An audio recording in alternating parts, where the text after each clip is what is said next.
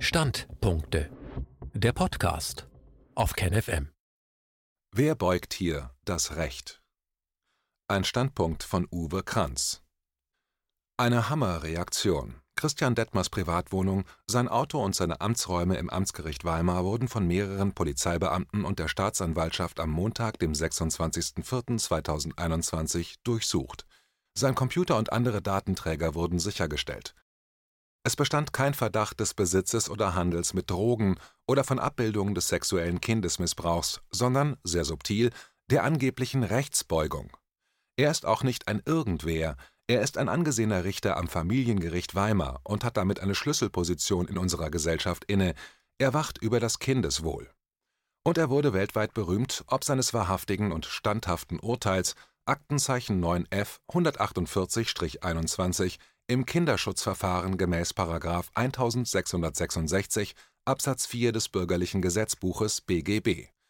In diesem Verfahren untersagte er am 8.4.2021 zwei Schulen, Maskenpflicht, Mindestabstände und Schnelltests vorzuschreiben, weil diese nachweislich das Kindeswohl gefährdeten und er verfügte, dass diese einstweilige Anordnung nicht nur für die zwei Kinder der Kläger selbst gelte, sondern für alle Schülerinnen und Schüler an deren beiden Schulen. Das Kindeswohl Zitat Im Grundgesetz ist das Kindeswohl zu Recht als hoher Wert definiert.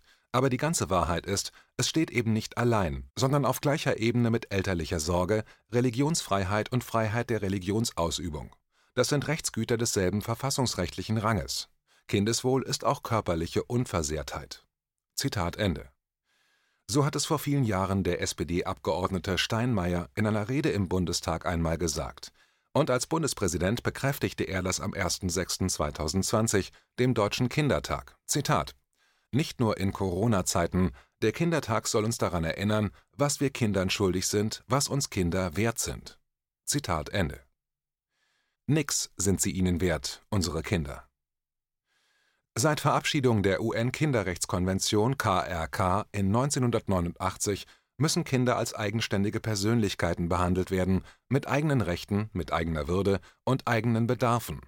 Im Zentrum der UN-Konvention (Artikel 3 KRK) steht eine Vielzahl von verbindlichen Schutz Fürsorge und Beteiligungsrechten, steht die absolut vorrangige Berücksichtigung des Kindeswohls. Die deutsche Politik hinkt hinterher Erst 1992 ratifizierte Deutschland die UN-Konvention und kam auch der Forderung nach, dieses Recht formal in innerstaatliches Recht umzusetzen. Es dauerte aber immer noch bis zum 6.7.2000, bis auch in Deutschland Kinder ein Anrecht auf eine gewaltfreie Erziehung erhielten. Das heißt, dass das bis dahin bestehende elterliche Züchtigungsrecht aufgehoben und auch die Anwendung von psychischer Gewalt in Form von Demütigungen verboten wurde das völkerrechtliche Kindeswohlprinzip galt jedoch von Anfang an und mit Bedacht für alle staatlichen Maßnahmen, die Kinder betreffen. Denn von Geburt an hat jedes Kind ein Recht darauf, als Mensch eigene Rechte auf Schutz, Förderung, Beteiligung und auf Achtung seiner wachsenden Fähigkeiten zu haben. Das heißt, gemäß seinem individuellen Entwicklungsstand als Subjekt und Akteur ernst genommen zu werden. Aber es dauerte erneut bis zum 22.04.2021, bis nach jahrelangem politischem Hickhack der Entwurf für ein modernisiertes Kinder und Jugendstärkungsgesetz KJSG 19/26107 vom Deutschen Bundestag verabschiedet wurde, immer noch mit vielen Mängeln, Widersprüchlichkeiten und Fragezeichen. Kinderrechte ins Grundgesetz Das Projekt Kinderrechte ins Grundgesetz bleibt sogar bis zum Ende dieser Legislaturperiode umstritten und wird hoffentlich in der vorgelegten Form gar nicht mehr beschlossen. Von den Intentionen der Kinderrechtskonvention bleibt nämlich in dem vorgelegten Vorschlag fast gar nichts übrig. Im Verhältnis zwischen Kindern, Eltern und Staat muss aber klar geregelt werden, ob ein Grundrecht dem Kind selbst Handlungsmöglichkeiten verleiht oder aber den Staat ermächtigt, in die elterliche Erziehung einzugreifen (Artikel 6 Grundgesetz). Letzteres soll zu Recht nur in Ausnahmefällen zulässig sein, nämlich immer nur dann wenn ansonsten das Wohl des Kindes gefährdet wäre. Im Zweifel gilt aber stets der Vorrang der elterlichen Erziehung vor staatlichen Eingriffen. Vorauseilender Gehorsam Wie passt dann zusammen, dass nach dem Richterspruch von Weimar und einem verwandten Fall aus Weilheim Aktenzeichen 2f 192-21 mehrere Amtsgerichte öffentlich erklärten, keine solchen Kinderschutzverfahren mehr eröffnen zu wollen.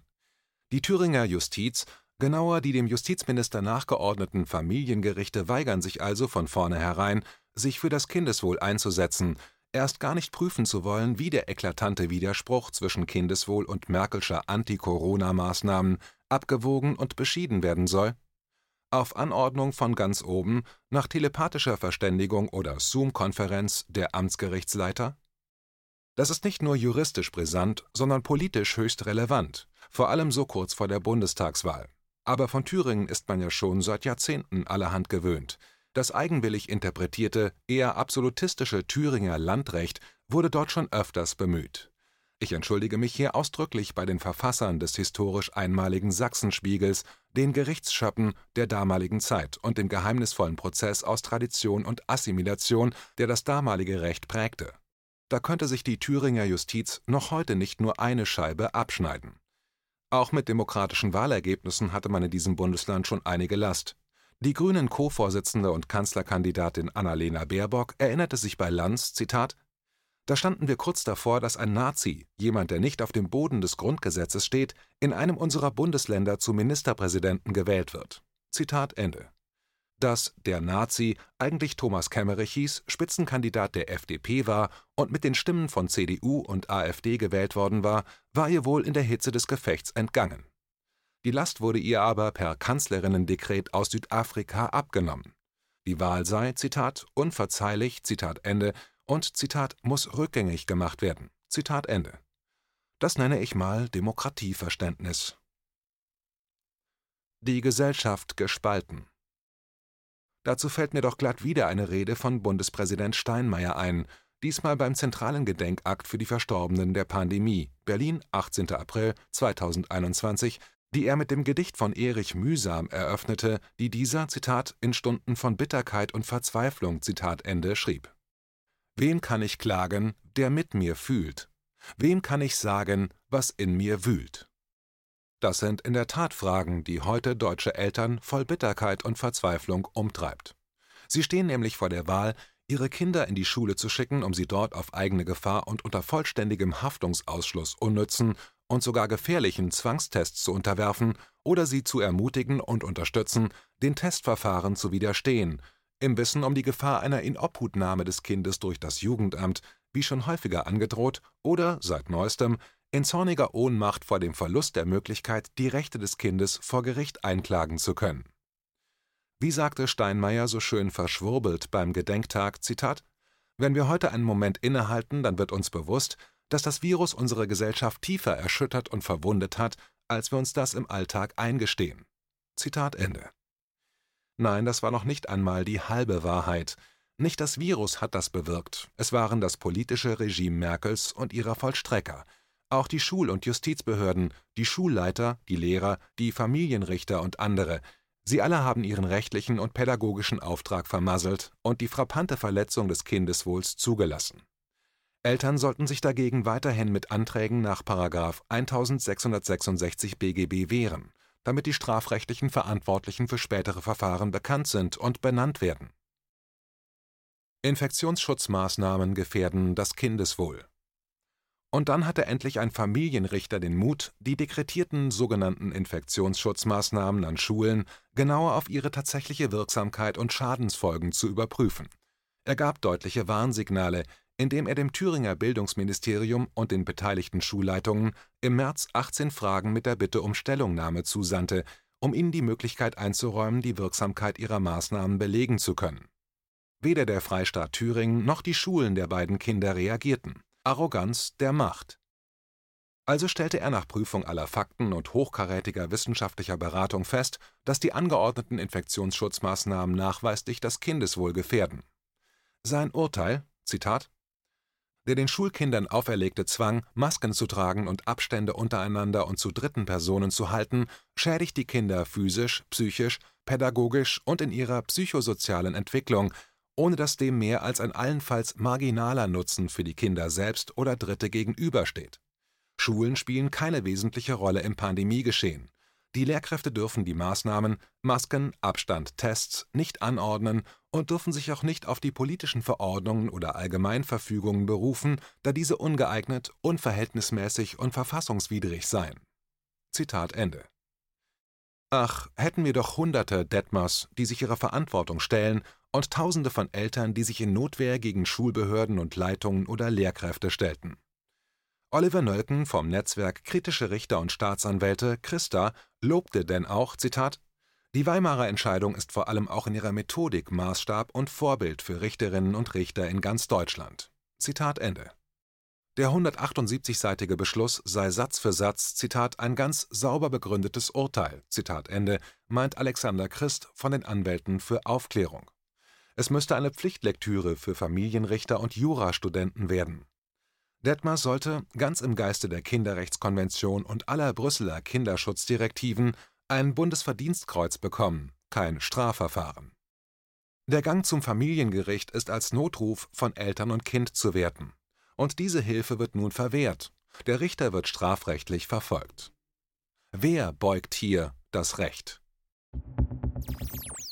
KenFM ist crowdfinanziert und unabhängig. Leiste deinen Beitrag zu freier Presse und unterstütze unsere Arbeit finanziell. Wenn du zukünftig keine Beiträge verpassen willst, abonniere den KenFM Newsletter und installiere dir die KenFM App für iPhone und Android. Weitere Informationen auf kenfm.de/support. Hallo Community. In diesem Video möchten wir euch das Thema Bitcoin ans Herz legen. Wir werden euch erklären, was Bitcoins sind, wie man damit bezahlen kann und welche Bedeutung diese Währung für KenFM hat.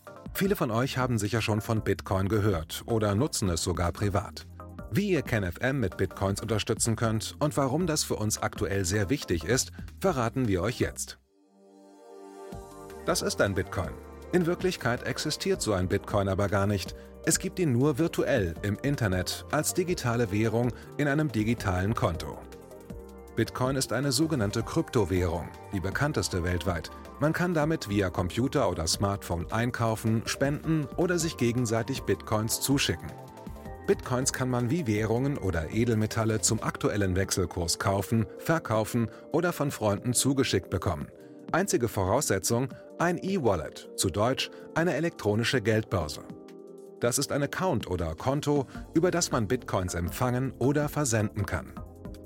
Wie ihr wisst, nutzen auch wir bei KenFM schon seit ein paar Jahren Bitcoin, damit wir im Notfall auch finanziell unabhängig bleiben können, zum Beispiel von Banken, die uns nicht mehr mögen. Da viele Banken mit unserer Berichterstattung nicht einverstanden sind und nicht im Zusammenhang mit KenFM genannt werden möchten, kam es in den letzten Monaten so weit, dass uns gar keine Bank mehr mag. Weshalb wir leider damit rechnen müssen, vom kompletten IBAN-Zahlungsverkehr ausgeschlossen zu werden. Deshalb der Appell an euch, Beschäftigt euch jetzt schon mit der Funktionsweise von Bitcoin, damit ihr uns auch im Notfall trotzdem weiter unterstützen könnt. Alles, was ihr dafür tun müsst, ist, eure bisherige Unterstützung in Euro einfach in Bitcoin an uns zu senden. Dazu legt ihr einfach eine kostenlose E-Wallet an, wandelt einen Betrag eurer Wahl in Bitcoin um und sendet uns diesen an unseren Bitcoin-Account. Den Link findet ihr unter jedem unserer Beiträge sowie unter diesem Video.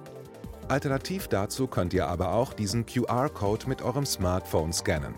Übrigens, eine detaillierte Schritt-für-Schritt-Anleitung haben wir zum Nachlesen für euch schon einmal vorbereitet. Ihr findet sie auf canfm.de/bitcoin. Ob Bitcoin oder Kryptowährungen wirklich die Zukunft des Geldes sind, wissen wir nicht. Aber vielleicht ist das bald unsere einzige Option, so unabhängig wie möglich und vor allem ohne Bankkonto für euch in Zukunft weiterhin freien und unabhängigen Journalismus machen zu können. Wir hoffen sehr auf eure Unterstützung und sagen jetzt schon tausendmal Danke. Euer Team von KenFM.